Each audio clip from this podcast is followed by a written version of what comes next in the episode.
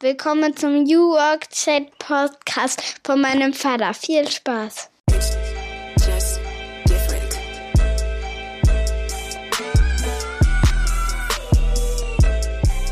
Und damit moin moin und schöne Grüße aus Rostock City. Herzlich willkommen zurück zum New Work Chat Podcast Episode 160.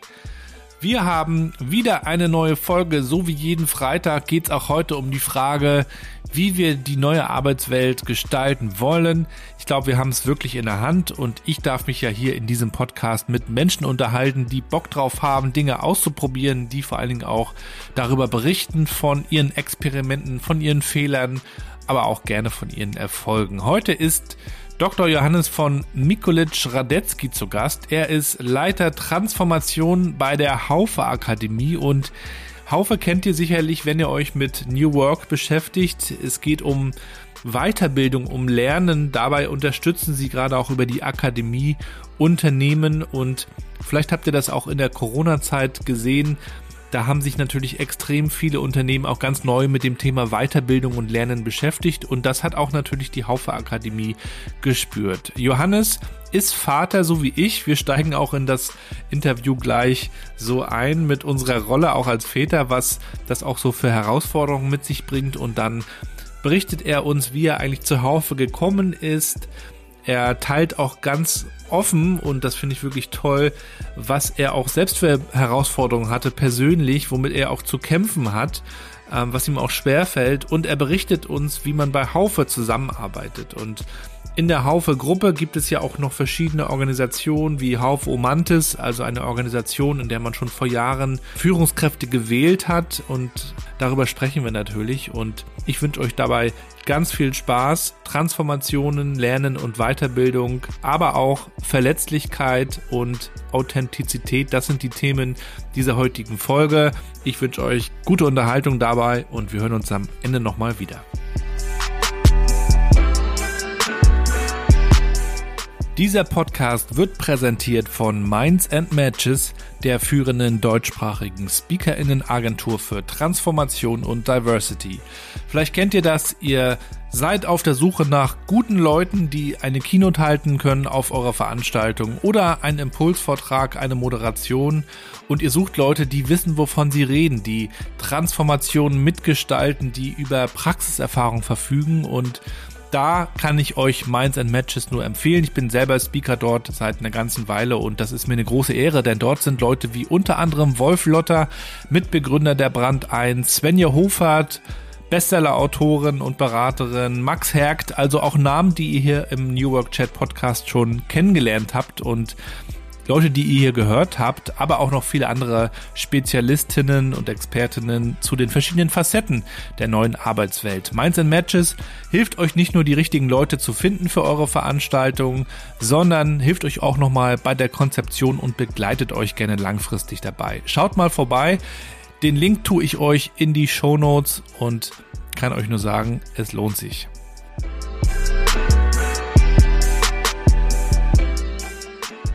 Und damit moin und willkommen zu meinem Podcast New Work Chat. Ich freue mich sehr, dass Johannes heute zu Gast ist. Schöne Grüße aus Rostock. Moin, moin. Schöne Grüße aus Bonn. Grüß dich, Johannes. Schön, dass du es einrichten konntest heute Morgen. Bist du schon wach? Ich habe mir gerade meinen Kaffee geholt. mir geht's ähnlich. Ähm, die Wachheit kommt immer mit den Kindern. Also insofern nach Kindergartentour und äh, Frühstücksbox bin ich relativ wach und freue mich ungemein, heute hier bei dir zu sein. Du hast schon ein bisschen was hinter dir. Ne? Das ist ja immer das, was, was unterschätzt wird. Die, die Menschen mit Kindern, die haben dann immer schon mal so ein, zwei Stunden gut auf der Uhr, wenn die Arbeit losgeht morgens. Ne? Ja, man hat das Gefühl, jetzt beginnt der schöne Teil des Tages. Also insofern ähm, ähm, ist es äh, immer so ein bisschen, die erste Etappe ist hinter einem und die Arbeit beginnt. Äh, wo andere sich noch wälzen, hat man schon irgendwie 10.000 Probleme und Krisen. oder besser gelöst und Krisen sowieso. Und naja, es ist der tägliche Wahnsinn, wie man ihn oft beschreibt. Ähm, schön, aber auch tragisch und äh, in vielen Dimensionen auf jeden Fall. Und Rebellion. Ich will heute nicht aufstehen. Ja. Mir geht's nicht gut. Kennst du das auch, ähm, wenn er so vorgetäuscht wird?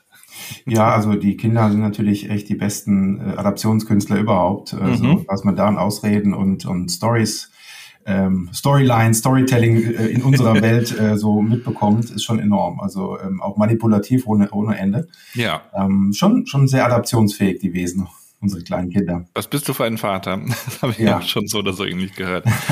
ja, ja, das, wir haben einige Themen, über die wir äh, sprechen können. Wir müssen mal schauen, äh, wohin uns das Gespräch heute führt. Würde ja. aber auch dich am Anfang bitten, dass du mal meiner neunjährigen Tochter Mathilda erklären würdest, was du eigentlich so tust.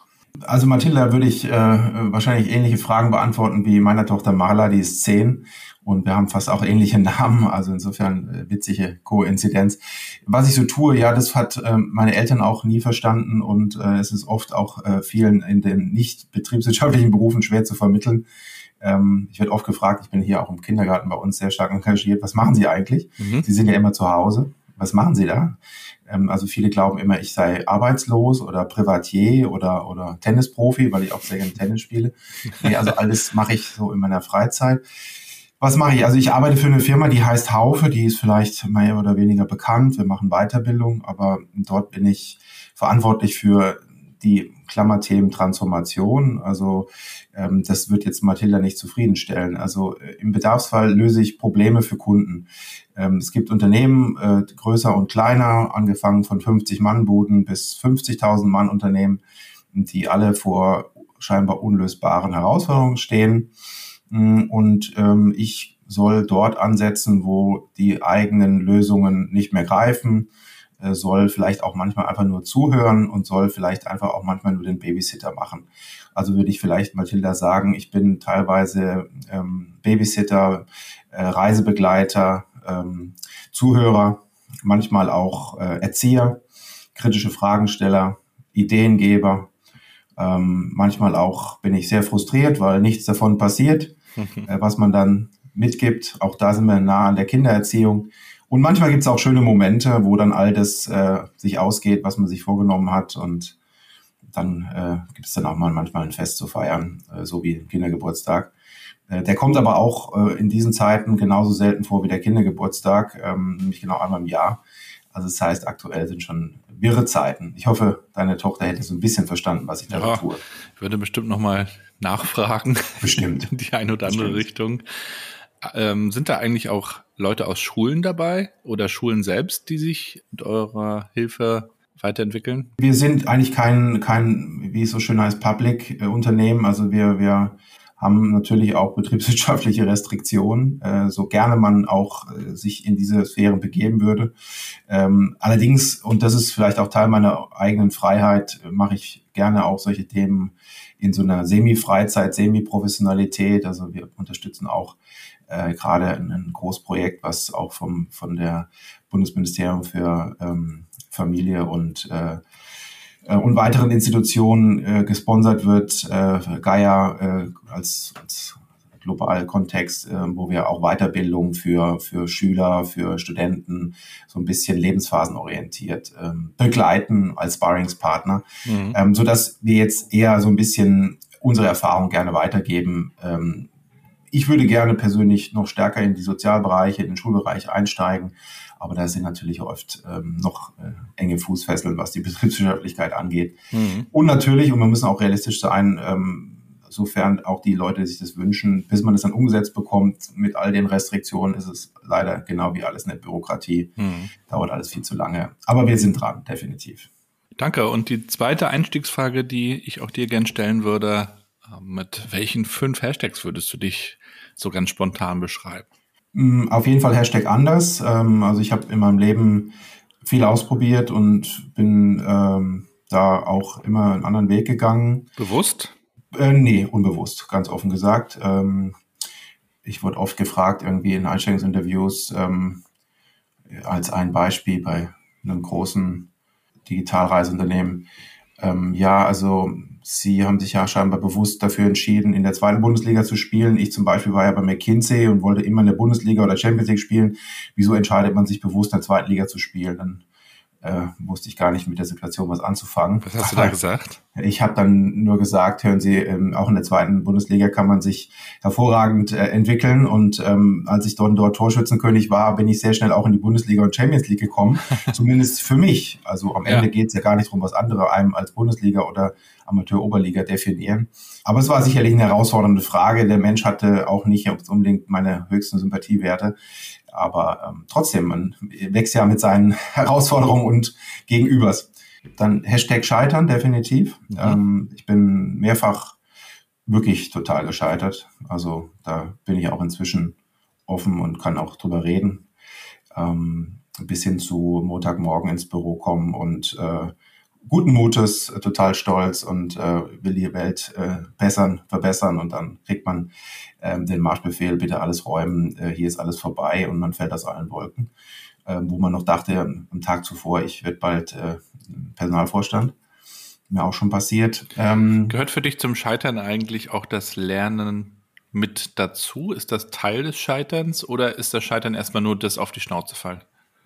Ich sag mal, wenn ich jetzt mit ersterem antworten würde, wäre es so die schöngeistige Antwort. Äh, so, da sind wir in diesem Fehlerkultur, ewig endlos Debatte. Ja.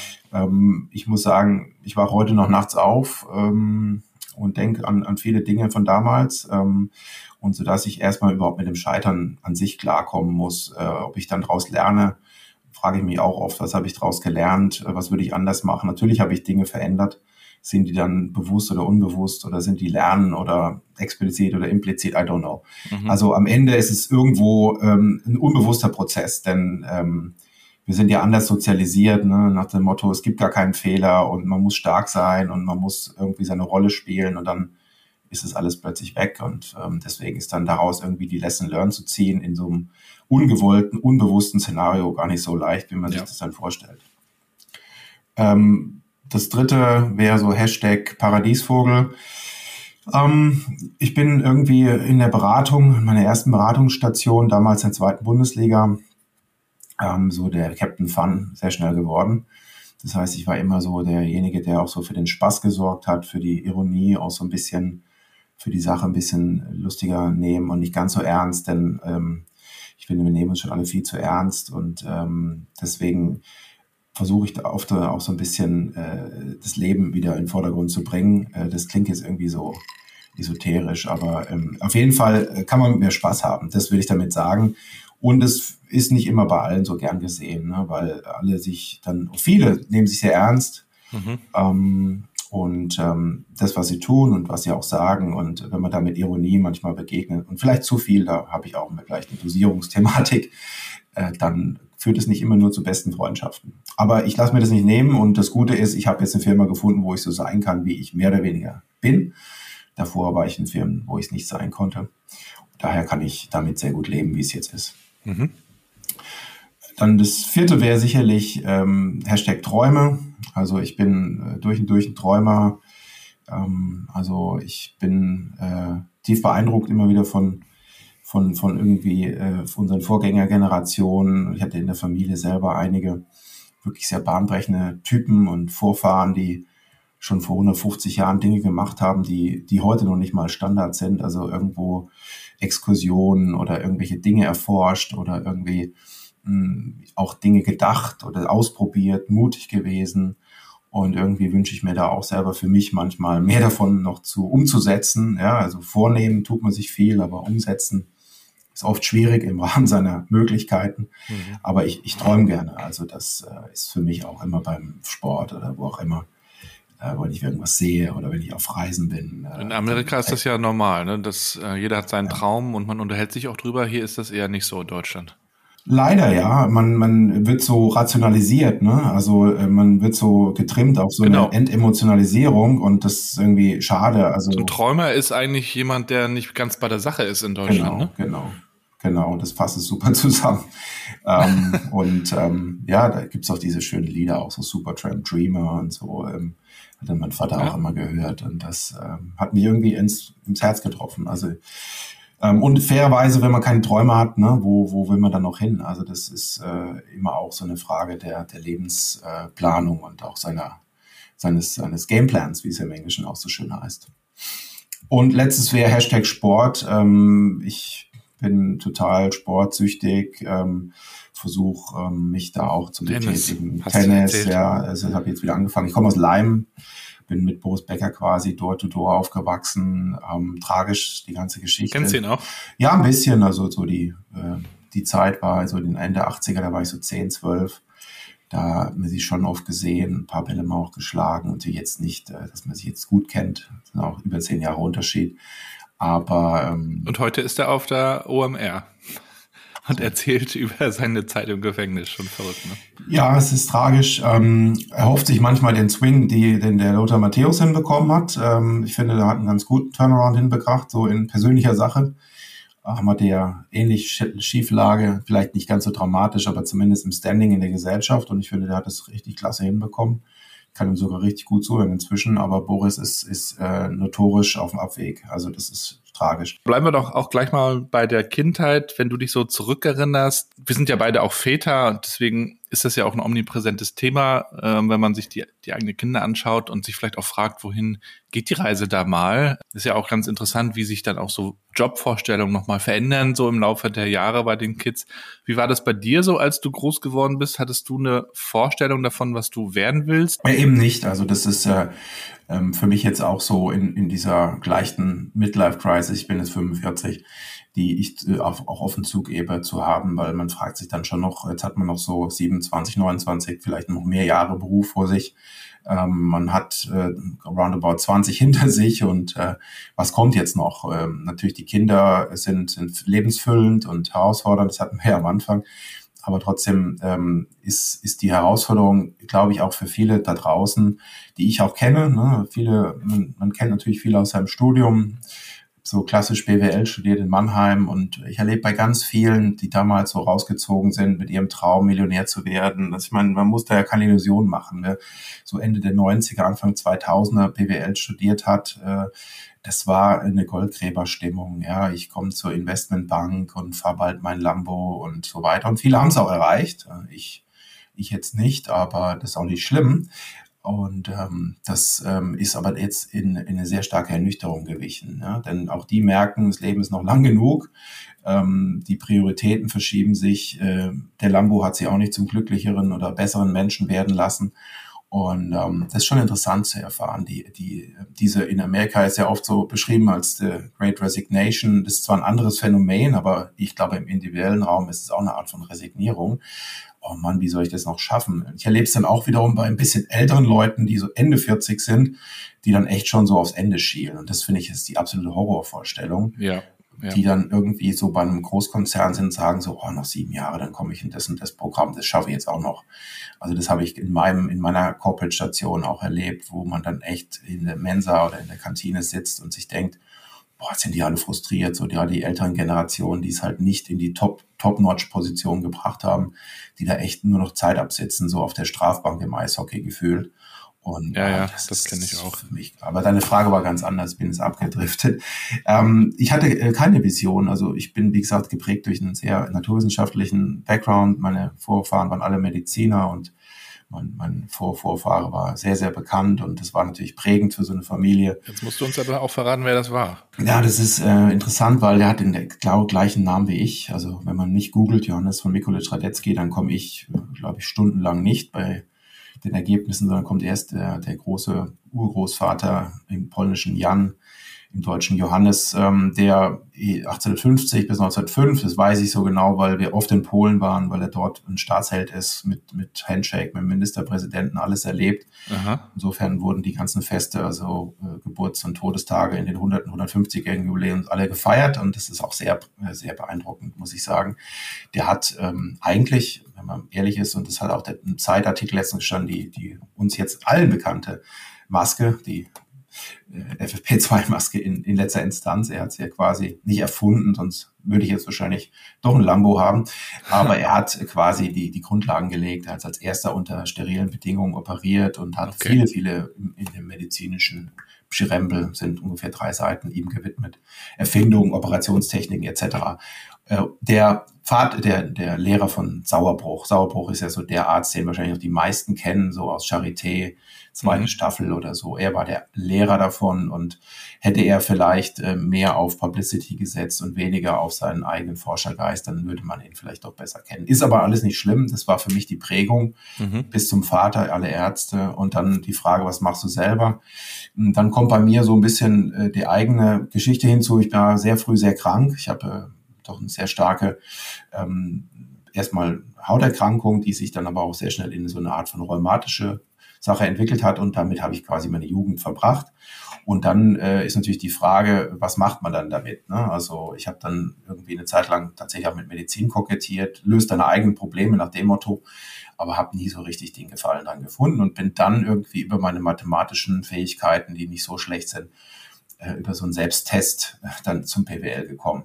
Ähm, im, Im Nachhinein würde ich sagen, es war so eine, so eine Art von Konzessionsentscheidung. Ich bin, wie gesagt, oft am Sport orientiert ähm, und gesagt, es könnte passen.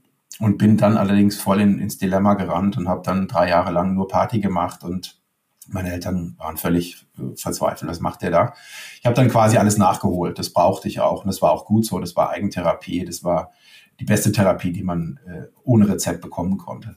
Ja. Und ähm, damit habe ich aber völlig den Fokus verloren. Was will ich eigentlich? Ich habe da einfach nur dahin gelebt. Und das Einzige, was ich, und das ist das, was ich wirklich gut kann, ist Überlebensstrategien entwerfen. Ich habe nicht aufgegeben. Ja, die meisten in diesen sehr ambitionierten Hochschulen, ich war halt in Mannheim, da hat es in der ersten Intro-Veranstaltung geheißen, Sie drei stehen mal auf, zwei davon setzen sich wieder hin. Statistisch gesehen, Sie beiden werden es nicht schaffen und sie, die da stehen, sie werden es schaffen. Und irgendwie habe ich es immer geschafft, zu diesem Drittel zu gehören. Und nicht, weil ich so klug war, sondern weil ich halt nicht aufgegeben habe. Denn es gibt ja immer noch eine Nachschreibeklausur und dann verändern sich Prüfungsordnungen, dann hat man manchmal auch noch Glück mhm. und oft gewinnt die vier. Und wenn man dann selber Assistent ist, merkt man, dass gerne Assistenten oder wissenschaftliche Lehrstühle gerne lieber die vier geben als die fünf. Da hat man nämlich diese ganzen äh, Studenten, faulen Studenten von der Backe und muss sie nicht nochmal ein Jahr lang betreuen und dann dämliche Klausuren korrigieren. Das habe ich dann auch alles von der anderen Seite betrachtet. Aber wie gesagt, dann bin ich so ein bisschen reingestolpert ins Studium, habe so leicht Traktion gewonnen, habe aber das Ganze nie für mich als Lebenspassion empfunden. Mhm. Und das kam eigentlich erst in meiner wissenschaftlichen Zeit. Ich bin dann irgendwie in so eine Lehrschule reingekommen und habe dort dann zum ersten Mal überhaupt erlebt, was heißt ein betriebswirtschaftliches Arbeiten, Handeln, äh, was hat es für Facetten und habe da auch so ein bisschen meine Passion für das Personalwesen entwickelt äh, viele Projekte ja gemacht und vor allem aber auch Vorlesungen gehalten. Und auch das ist so ein bisschen wieder Stichwort Hashtag Überleben. Äh, das wäre vielleicht noch ein siebtes Hashtag oder ein sechstes. Ähm, ich weiß noch, wie ich mit 24 von meinem Prof dann wirklich erstes Semester für mich in der Wissenschaft, in der Lehre. Ja, gehen Sie mal in Audi Max, machen Sie mal meine Vorlesung. Ich habe heute keine Lust. Also das hat er so nicht gesagt, aber es war spürbar, dass er keine Lust mehr hat. Der war schon am Ende seiner Karriere. Und dann stehst du vor tausend Leuten und sollst denen irgendwas für, über Produktion erzählen und irgendwelche Case Studies aus Japan aus den 70er Jahren, wo du denkst, wie abstrus ist das denn? Hier erzählt ein 24-Jähriger über Produktionsgeschichten in Japan.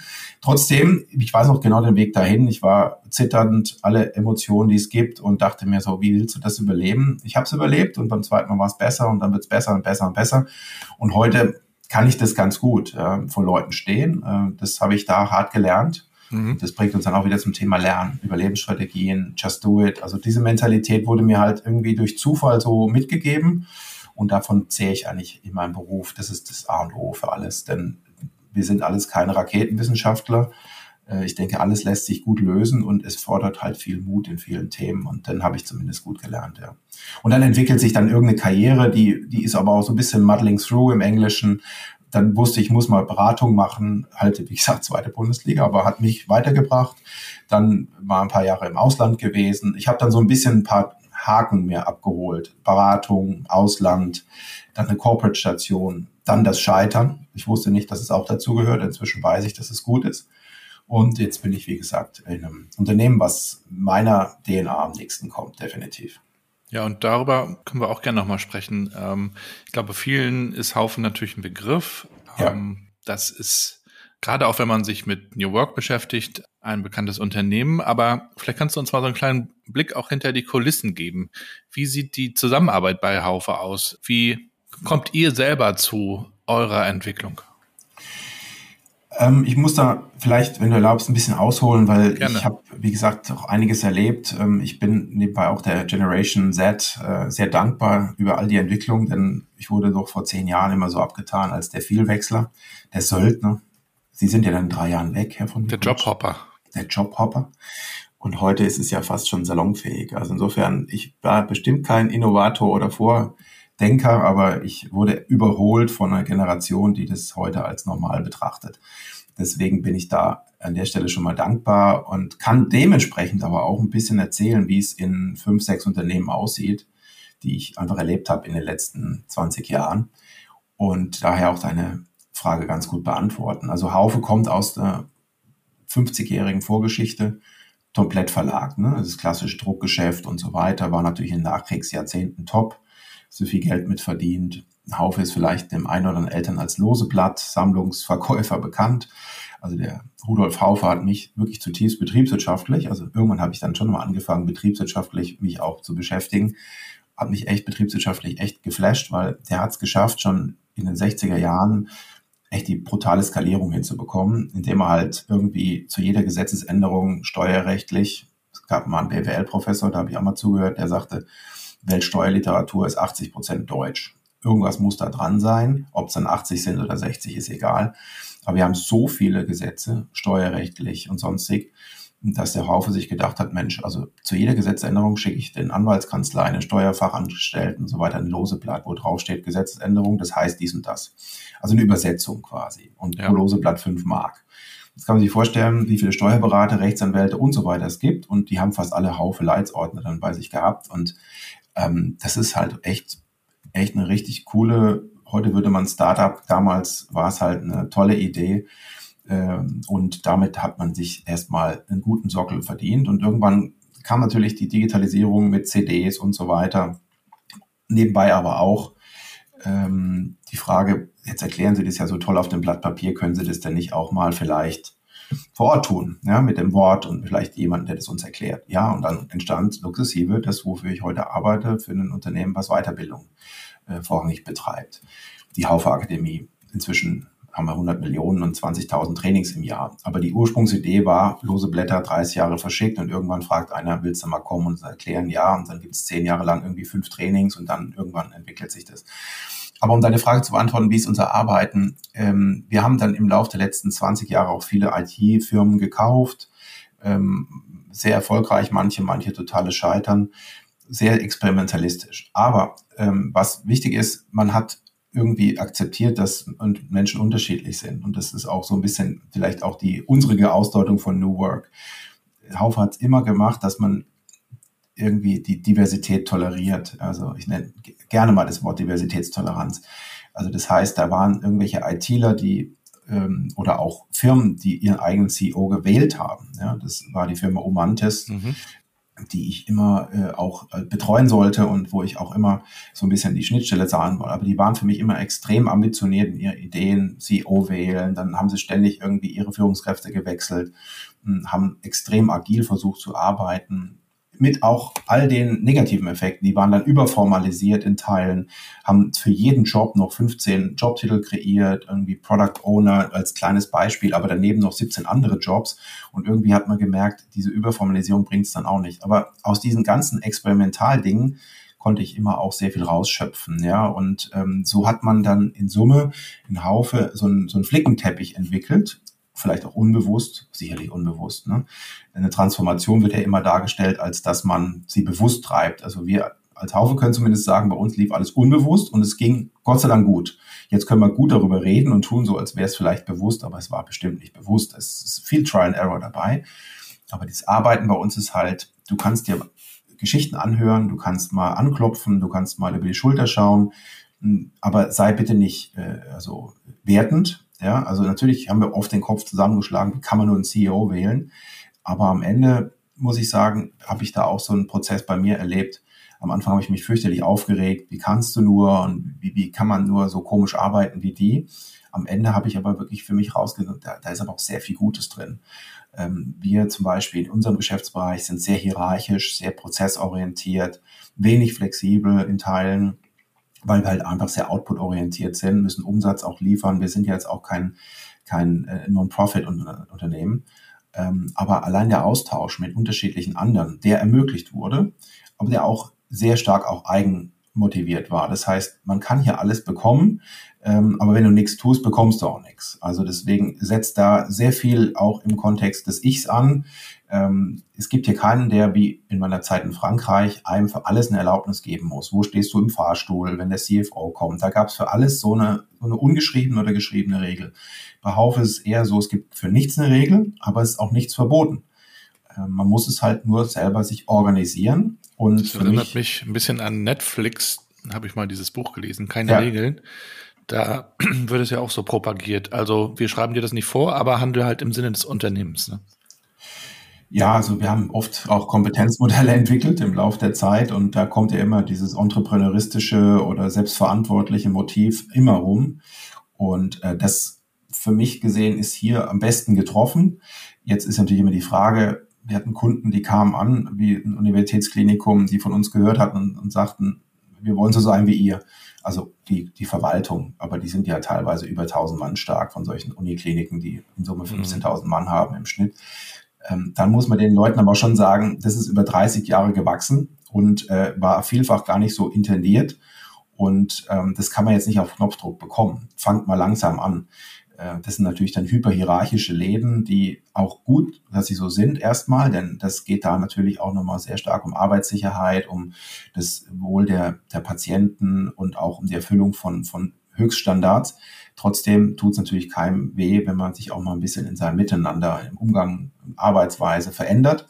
Und da ähm, konnten wir und können wir sicherlich den einen oder anderen Impuls geben. Aber so zu sein wie wir ist unmöglich, weil jede Unternehmung ist, ist anders und hat seine eigenen Charakteristika und deswegen. Aber deine Frage, ich, ich kann sie jetzt nicht auf den Punkt beantworten, aber ich hoffe, dass du so ein bisschen dieses Trial and Error und find deinen eigenen Weg. Ich sage auch zu meinen Mitarbeitern immer, ähm, mach, wie du es glaubst, dass der richtige Weg ist. Ich kann dir nicht sagen, was für dich der richtige Weg ist. Ich kann dir helfen, ich kann dir manche Brücke bauen, aber hier ist nichts verboten. Du kannst unsere äh, oberste Heeresleitung äh, anschreiben, die werden dir antworten und sie tun es total gerne. Das sind Menschen, die vor dem Mikro äh, wahrscheinlich mehr zittern als ich, weil sie es halt weniger tun und äh, auch in den Townhalls äh, rührend aufgeregt und total unprofessionell dastehen. Das ist herzergreifend, weil es nicht so durchgestellt und äh, Top-Medienleute und deswegen, du kannst mhm. alles machen, aber du musst es selber machen. Mhm. Wir haben jetzt in den letzten drei Jahren ja einen großen Shift in der Arbeitswelt erlebt, der auch das Lernen natürlich betrifft. Ähm, nicht wenige Unternehmen haben auch in der Corona-Zeit äh, gesagt, ähm, macht Kurse, liebe Mitarbeitende, oder wir stellen euch das zur Verfügung oder wir geben euch einen Zugang zum Beispiel zur Haufe Akademie. Ich habe ja auch noch viele andere. Überhaupt sind Akademien so gefühlt aus dem Boden äh, geschossen an vielen Stellen. Äh, ob das dann immer eine ist, sei mal dahingestellt.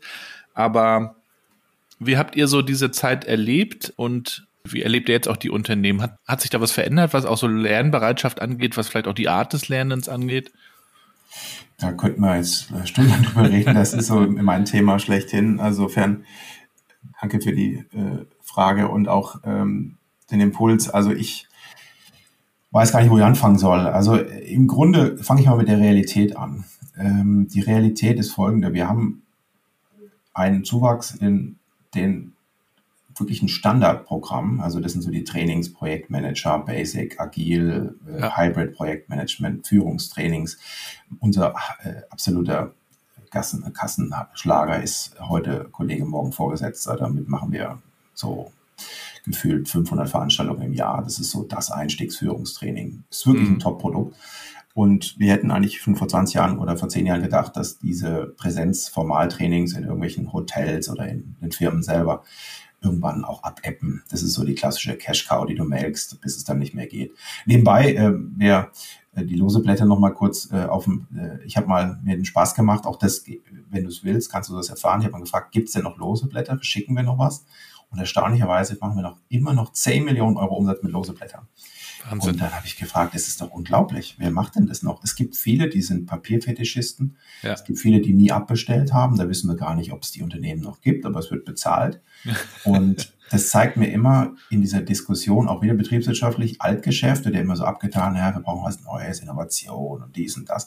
Altgeschäft ist, wenn du einmal irgendeinen Modus hast, der läuft, dann stell das bitte nicht ab und zwing dich zur Innovation. Natürlich Add-on und was anderes, aber ja. ähm, niemals Cut-off. Ja? Also das ist katastrophal. Wenn du mit lose Blättern heutzutage noch 10 Millionen verdienen kannst, klar, das ist natürlich ein sehr spezielles Produkt und äh, in den äh, wenn man in eine Steuerkanzlei geht, dann sieht man immer noch die 1000 Millionen Leitsordner. Das heißt, da ist die Digitalisierung auch noch nicht so ganz da. Dennoch, ähm, wir haben es in der Weiterbildung halt auch viel früher erwartet, dass diese Formaltrainings, die ja wissenschaftlich erwiesen nicht die Nachhaltigkeit haben wie andere Formen der Trainings, dass die doch eher abebben. Aktuell 50 Prozent plus Wachstum.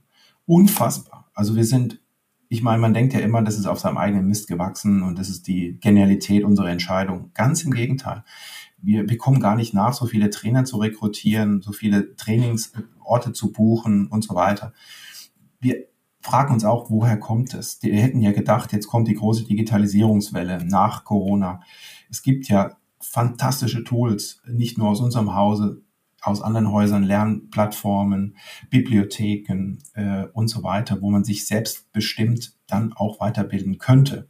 Ja. Leider werden die alle nicht genutzt. Jetzt kann man fragen, warum?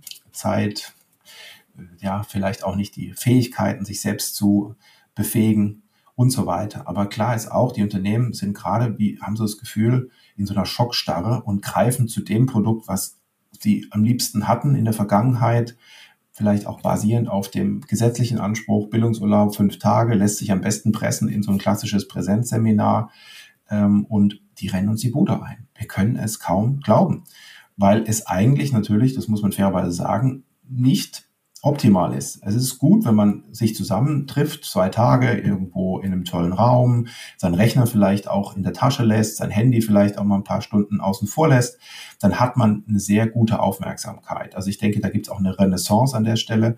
Wir haben ja in Corona-Zeiten alles digitalisiert, aber zwar nicht jetzt digital modern, sondern einfach nur über den Ether, Teams oder Zencast oder was auch immer. Und ähm, das hat uns gezeigt, die Leute nach drei Stunden, vier Stunden sind fertig. Ja, dann erlebst du die Phänomene, dass die Kameras ausgehen, dass die Leute gefühlt ganz woanders sind, dass sie nebenbei Mails machen, dass sie noch andere Dinge machen. Dann brauchst du nicht über Entwicklung oder Befähigung sprechen. Das ist dann einfach nur da rein und da raus. Also insofern glaube ich, haben viele vielleicht bewusst oder unbewusst erkannt, Mensch, die zwei Tage im Parkhotel Buxtehude als Beispiel, die sind gar nicht so schlecht. Wir haben es zwar immer abgetan als alten Käse, aber ist immer noch die beste Form, um äh, die Leute in zumindest eine gewisse Konsultation zu bringen. Ähm, nur wir sagen halt auch, liebe Leute, das ist toll, dass ihr das macht, nehmen wir gerne mit, Cash Cow. Aber denkt auch dran, Befähigung heißt halt nicht nur zwei Tage, sondern heißt halt heutzutage Lernreise, ähm, ergänzt um kleinere Digitalhappen, ergänzt um eine Community, wo dann eine Lerngruppe sich auch regelmäßig mal Updates gibt. Wie ist euch ergangen? Jetzt habt ihr mal Agilität für euch im Basic kennengelernt, habt es vielleicht mal angewandt, was sind die Reaktionen des Teams und so weiter. Ja. Also das heißt, wir versuchen schon die Leute auf eine längere Reise zu schicken, aber trotzdem, die Erkenntnisse aus Corona sind äh, extrem eindimensional. Die rennen uns die Bude ein im Standardgeschäft, in den Frontalveranstaltungen. Ähm, wir können es fast kaum glauben. Wir nehmen es aber gerne mit. Ja, absolut. Und ich, ich finde es auch persönlich sehr angenehm, wie man heute lernen kann. Also man kann sich natürlich irgendwo vor Ort ähm, in der Veranstaltung einklinken. Man kann sich aber auch wunderschön ähm, Videokurse so reinfahren und kommt von da aus dann gleich zum nächsten Thema.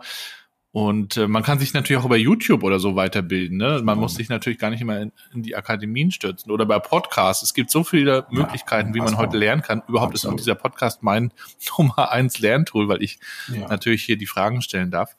Aber das Lernen selber, Du hast ja auch schon gesagt, Transformation, ja, wie eine Reise. Dazu gehört das Lernen.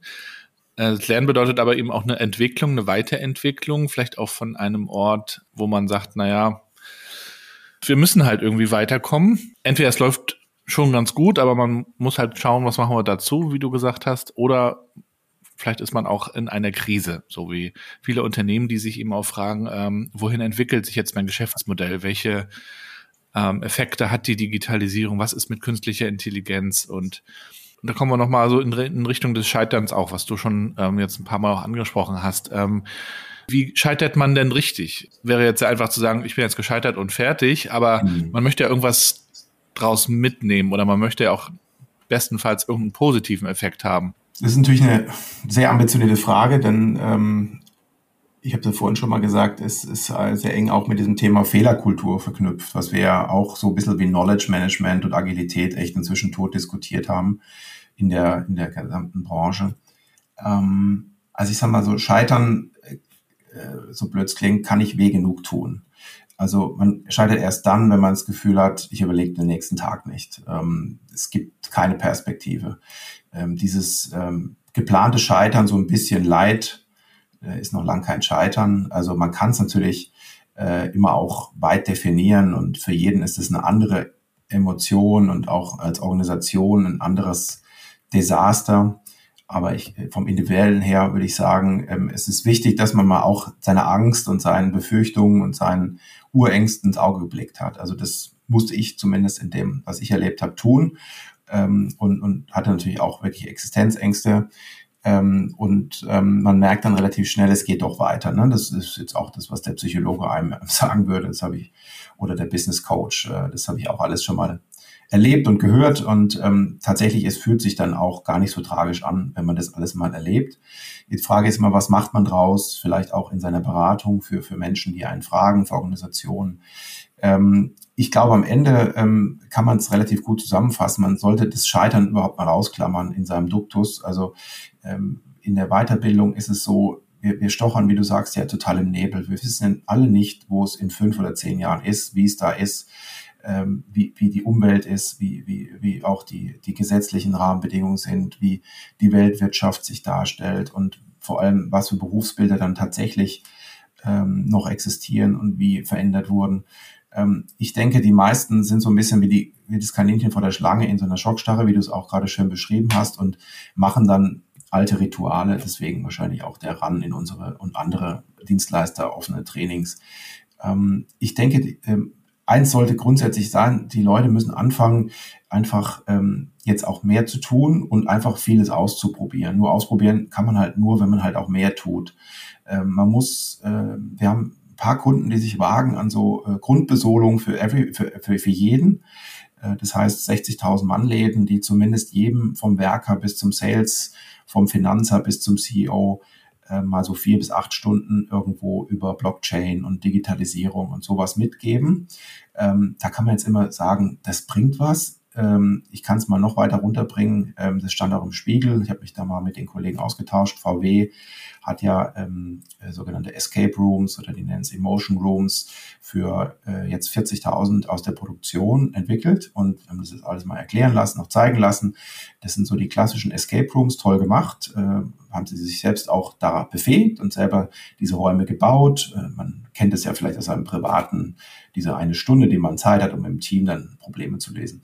Und de facto ist es so, dass in diesen ja auch sehr in der Presse vorzufinden, Escape Rooms bei VW auch jeder Einzelne nur eine Stunde verbringt. Und dann man natürlich schon die Frage, was bringt denn das, eine Stunde?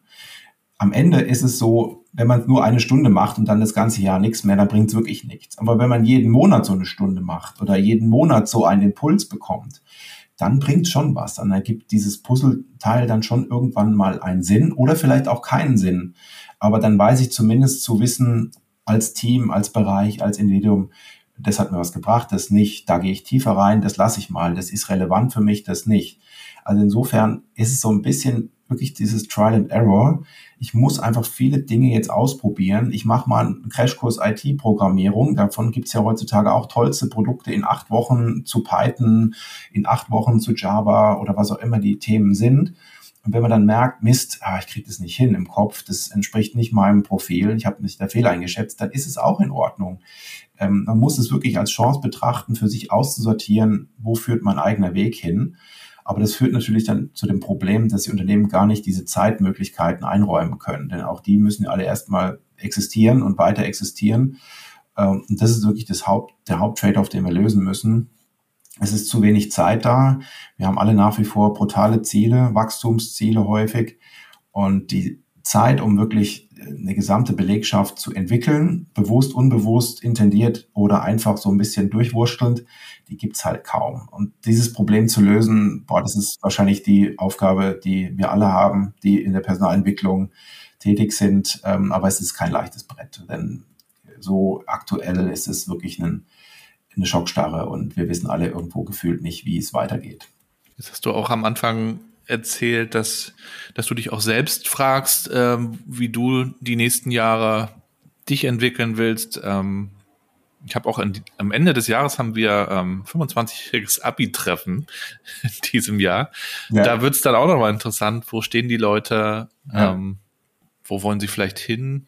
Wir reden bei New Work ja auch über das Menschsein oder das oder die, die Wiedereinführung des Menschlichen ja. vielleicht sogar in der Arbeitswelt. Ja neben den Rollen, die man sonst so ausgefüllt hat, dass man vielleicht auch ein bisschen mehr, ein bisschen echter ist, ein bisschen mehr auch Preis gibt, vielleicht sogar, vielleicht auch von seiner Verletzlichkeit, von seinem, von seiner Nachdenklichkeit, vielleicht sogar von der eigenen Krise. Andererseits könnte man natürlich auch sagen, dass das geht jetzt auch keinem was an. Wie ist dein Blick da so drauf? Also dieses authentische, ja, dieses Menschsein in der Arbeitswelt und das wiederum irgendwie auch zu vereinbaren mit den Aufgaben, die es dann gibt. Das ist so mein Lieblingsthema, ehrlicherweise, weil ich wünsche mir das immer schon so. Ähm, ich weiß noch die zwei kleine Anekdoten. Der erste war so, ähm, mein, es gab wenige, die ich wirklich als, äh, als Learning Buddies gesehen habe, die wirklich einfach so smart und gut waren. Oft gar nicht so sonderlich sympathisch und nett, aber von denen konnte ich wirklich viel lernen. Und der eine hat gemeint, äh, so der früher noch der, der gute alte Anzug, so die Ritterrüstung des, des Beraters. Ja. Und der andere sagte mir so, hey, äh, Joe, so nennen mich ein paar Leute noch aus der Vergangenheit, wir sind doch eigentlich alles nur Industrieschauspieler. Und irgendwo, du wirst da hingeflogen, jetzt in der Beratungswelt und äh, sollst du tun, als kannst du das alles, du wirst es nie alles können und es gibt immer Leute, die es viel besser können und du sollst so die Kompetenzanmutung vermitteln und eigentlich sitzt du jede Nacht da und liest dir irgendwelche Lücken äh, auf, dass du irgendwie den nächsten Tag überlebst. Wie gesagt, das ist eine tolle Fähigkeit, Überlebensfähigkeit, aber ähm, man fragt sich halt oft so, sag mal, was mache ich hier gerade? Das gibt's doch gar nicht. Also das ist weit weg von der Authentizität, was man kann. Aber vielleicht ist es auch gut so, dass man dazu gezwungen ist, Dinge äh, zu besprechen, die man noch nicht so kann. Also ich hatte auch wirklich monumentale Meetings, wo ich echt drin saß und dachte mir so, ich weiß überhaupt nicht, was sie reden, ganz am Anfang und man entwickelt sich dann irgendwann seine Fragestrategien und so weiter, um, um dann immer noch gut rauszukommen. Aber manchmal haben wir auch gedacht, so, wie komme ich hier aus der Nummer raus? Ähm, authentisch, ja, also es gibt ja auch so viele Leadership-Begriffe, da gibt es ja auch einen, The Authentic Leadership. Ja. Ähm, das sind immer die hehren Ziele. Ne? Ähm, Fakt ist, am Ende glaube ich zumindest, äh, auch aus dem, was ich aus den großen Konzernen wahrnehme, wo Leadership ja die einzige äh, Krönung ist, die es gibt, äh, mehr oder weniger. Zumindest sind damit die großen Schulterklappen äh, und sonstigen äh, Bonusprogramme mit verbunden, äh, dass es gar nicht honoriert wird, authentisch zu sein. Weil authentisch heißt, wie du sagst, lohnt sich auch, nicht immer, ne? Lohnt sich nicht. Ne? Ja. Schwäche zeigen. Also ähm, also der Karriere dient es nicht unbedingt leider noch nicht. Und da muss ich auch sagen, kann ich auch inzwischen nicht mehr auf den ganzen Panels und Diskussionen mehr zuhören, wenn immer dieses schöngeistige Bild der Führungskraft gezeichnet wird.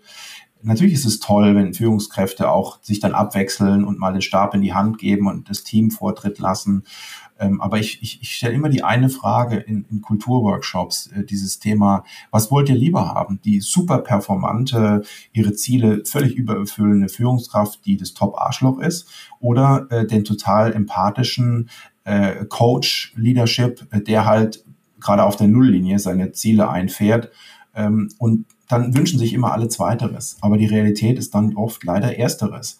Also ich habe in meiner Corporate-Station Dinge erlebt, die, die, die werden dann unter den Tisch gekehrt, weil man sich sagt, äh, der bringt uns so viel, das müssen wir jetzt akzeptieren. Ähm, das geht in Bereiche rein, die wollen wir jetzt hier nicht ausführen. Und wenn wir uns irgendwie das alles schön waschen und sagen, ja, das war früher noch so letztes Jahrhundert, dann ist es nett, aber es ist nicht so. Also wir haben genug Beispiele nach wie vor und die müssen ja gar nicht schlimm sein, aber Fakt ist, es wird nicht honoriert, authentisch, feinfühlig, äh, menschlich zu sein meine, diese Diskussion Management, Leadership und so weiter, es ist ja wirklich, wie viele Tonnen von Büchern haben wir damit schon gefüllt und, und Townhalls und, und Panel-Diskussionen. Aber die Realität ist leider eine andere. Und wenn wir da die Anreizstruktur nicht ändern, wird sich da erstmal auch nicht weiter was ändern. Hm. Es gibt genug Unternehmen, wo es trotzdem zu einem hervorragenden Ergebnis führt. Und ähm, ich kann auch bei uns nur sprechen. Äh, bei uns ist die Anreizstruktur so, dass der Geschäftsführer vielleicht Faktor drei oder so, Faktor zwei, wie der Durchschnittsincome ist, der normalen Belegschaft verdient, da ist der Anreiz nicht so hoch, wie wenn der Faktor 30 ist. Ja, wie in einem DAX-Konzern oder Faktor 100 ja, da ist die Karotte halt so hochhängend, dass man sich wahrscheinlich sagt, oh, ich will dahin und ich nehme alles dafür in Kauf. Ähm, und da fällt mir auch wieder so ein Beispiel von einem anderen Kollegen ein, der in einem großen deutschen Chemieunternehmen ist, der sagt mal, du, ich bin so im, in der Mittelschicht, im, in der Lebensschicht. Bei uns ist immer so, auf drei Jahre, gute Jahre kommen drei schlechte. Dann kommt wieder so eine jung dynamische Führungskraft, der da Karriere machen will, dem bin ich völlig egal. Im Bedarfsfall passe ich dem nicht, weil ich halt auch schon meine Ansprüche habe und gerade mit über 40 wird man ja doch eher eigener. Ähm, da musst du die drei Jahre überstehen, dann kommt wieder eine nette, vielleicht eine Frau oder vielleicht jemand äh, Senioreres oder jemand Jüngeres mit viel Empathie. Das heißt, im Prinzip ähm, ist es heutzutage ein, Wunsch von uns allen, ich glaube von uns beiden besonders, äh, weil wir natürlich auch so diese Fühler dafür haben. Ähm, aber es ist noch ein sehr, sehr hehres Ziel und solange man Millionen damit verdienen kann, ein, ein super performantes Arschloch zu sein, dann ist es halt auch nicht anders so möglich. Dann muss man realistisch sein. Ich glaube, da könnten wir uns noch lange und tiefer äh, drüber unterhalten. Das müssen wir sicherlich an anderer Stelle auch nochmal fortführen. Ähm, aber man kann dir ja auch folgen, unter anderem auf LinkedIn. Das tun wir da auch nochmal in die Shownotes. Da schreibst du ja auch über diese Themen. Vielleicht kommen wir zum Ende des Gesprächs noch einmal auch zu dem Thema, was uns verbindet, Familie. Was würdest du sagen, was, was ist wichtig, unseren Kindern zu vermitteln? Ja, wo, wo anfangen, wo aufhören? Also Vielleicht das, greifst äh, du eine Sache mal raus. Ja, ähm, also ich will ja nicht in Floskeln oder so verfallen, äh, weil das äh, ist dann auch langweilig. Ähm, also ich mache es mal aus dem betriebswirtschaftlichen äh, täglichen vielleicht klar. Ich habe ähm, also ich habe Führungskraft war ich äh, immer wieder, habe dann häufiger auch mal ein bisschen downgesized, weil es mir zu anspruchsvoll war, rein von meinem sonstigen Belastungs Druck, meine Familie, meine Mutter krank und so.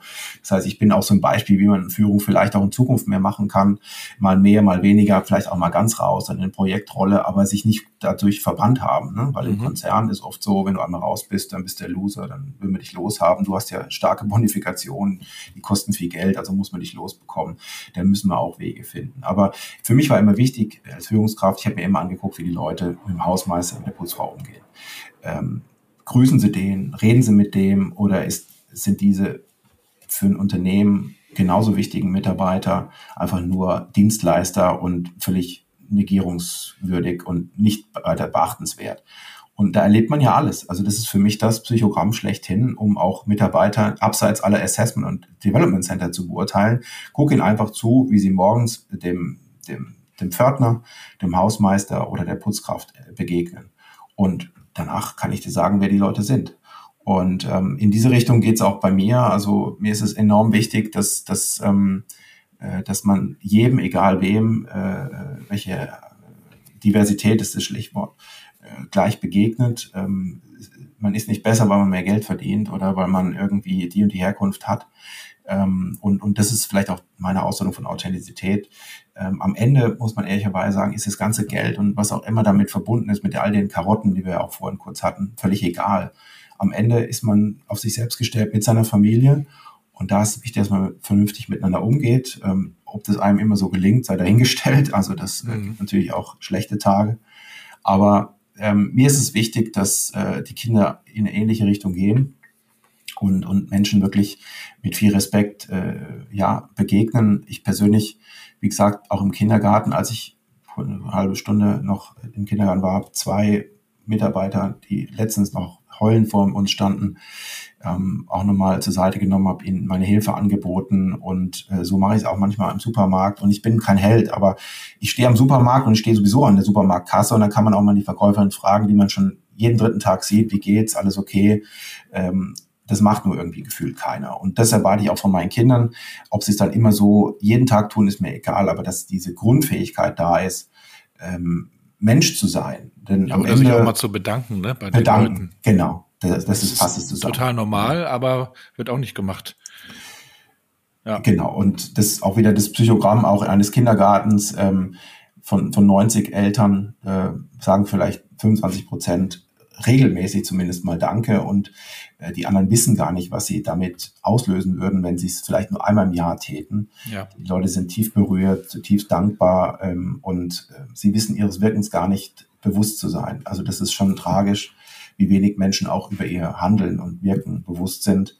Deswegen, und das ist vielleicht der letzte Griff in unsere Haufe-Schublade, ähm, deswegen machen wir inzwischen auch vor jedem Training Selbsttests, dass die Leute überhaupt mal anfangen, sich selbst kennenzulernen. Viele mhm. kennen sich gar nicht. Das ist tragisch ähm, und das kann man genauso im Privaten ähm, so, so betrachten. Ja. Und da tut uns allen gut, wenn wir mal noch ein bisschen mehr in die Selbsterkenntnis gehen. Letzte Frage, Johannes. Gerne. Kannst du uns noch ein Buch empfehlen? Eins, das dich beschäftigt hat, beeindruckt hat? Vielleicht hast du auch was draus gelernt. Ja, nee, also das äh, lässt sich leicht beantworten. Ähm, ich hatte letzte Woche meine Cousine in einer Großveranstaltung bei Haufe. Das ist eine sehr bekannte Person, äh, Juliane Diller, die ist äh, mit dem Flugzeug abgestürzt in den 70er Jahren im peruanischen Dschungel. Und das Buch heißt Als ich vom Himmel fiel. Ähm, ich empfehle es deswegen, weil die Lebensgeschichte an sich ist schon extrem krass. Ähm, bei dem gleichen Absturz äh, sind viele ums Leben gekommen, unter anderem auch meine Tante. Und sie äh, hat dann überlebt nach zehn Tagen durch den Dschungel. Sie wusste, wie man sich dort benimmt, weil sie dort aufgewachsen ist. Beide waren Forscher, sind nach dem Krieg äh, ausgewandert, die Eltern, also meine Tante und Onkel. Und sie hat uns da berichtet drüber und die Leute, 600 Leute im Raum, äh, sehr junge Leute, wir haben sehr junge Gelegenheit, völlig, völlig platt. Ich habe noch nie so einen stillen Raum gehört. So. Das glaube ich waren völlig paralysiert und ähm, und sie, sie ist für mich so ein Vorbild, weil ähm, sie hat auch über ihre persönliche Mission und Vision gesprochen, auch die Findung. Also sie war natürlich traumatisiert, wurde nach Deutschland geschickt, äh, hat dann hier studiert und hat dann so ins Leben gefunden und hat dann im Lauf der Jahrzehnte für sich aber auch dann erst herausgefunden, was will ich eigentlich noch mit dem Leben machen? Also unsere Urfrage und vielleicht genau in diesem Zeitraum, in dem wir uns jetzt beide befinden, hat sie dann entschieden, diese Station, die die Eltern aufgebaut haben, weiterzuführen und dort auch Land zu kaufen, um zumindest ihren Beitrag zu liefern, vielleicht etwas gegen die Abrodung und ja. äh, die Erhalt des Regenwalds zu tun. Und ähm, deswegen ist dieses Buch einerseits spannend zu lesen. Ähm, es gibt nebenbei nächstes Jahr auch einen Netflix-Film wieder drüber, eine Hollywood-Produktion. Es gibt mhm. jetzt schon Filme. Also wenn man sie googelt, Juliane Diller ist sie sehr bekannt und wir sind auch sehr eng verbunden. Und dieses Buch ähm, dient nicht, damit sie ihr Konto füllt, sondern da fließt jeder einzelne Cent in, in weitere Hektar.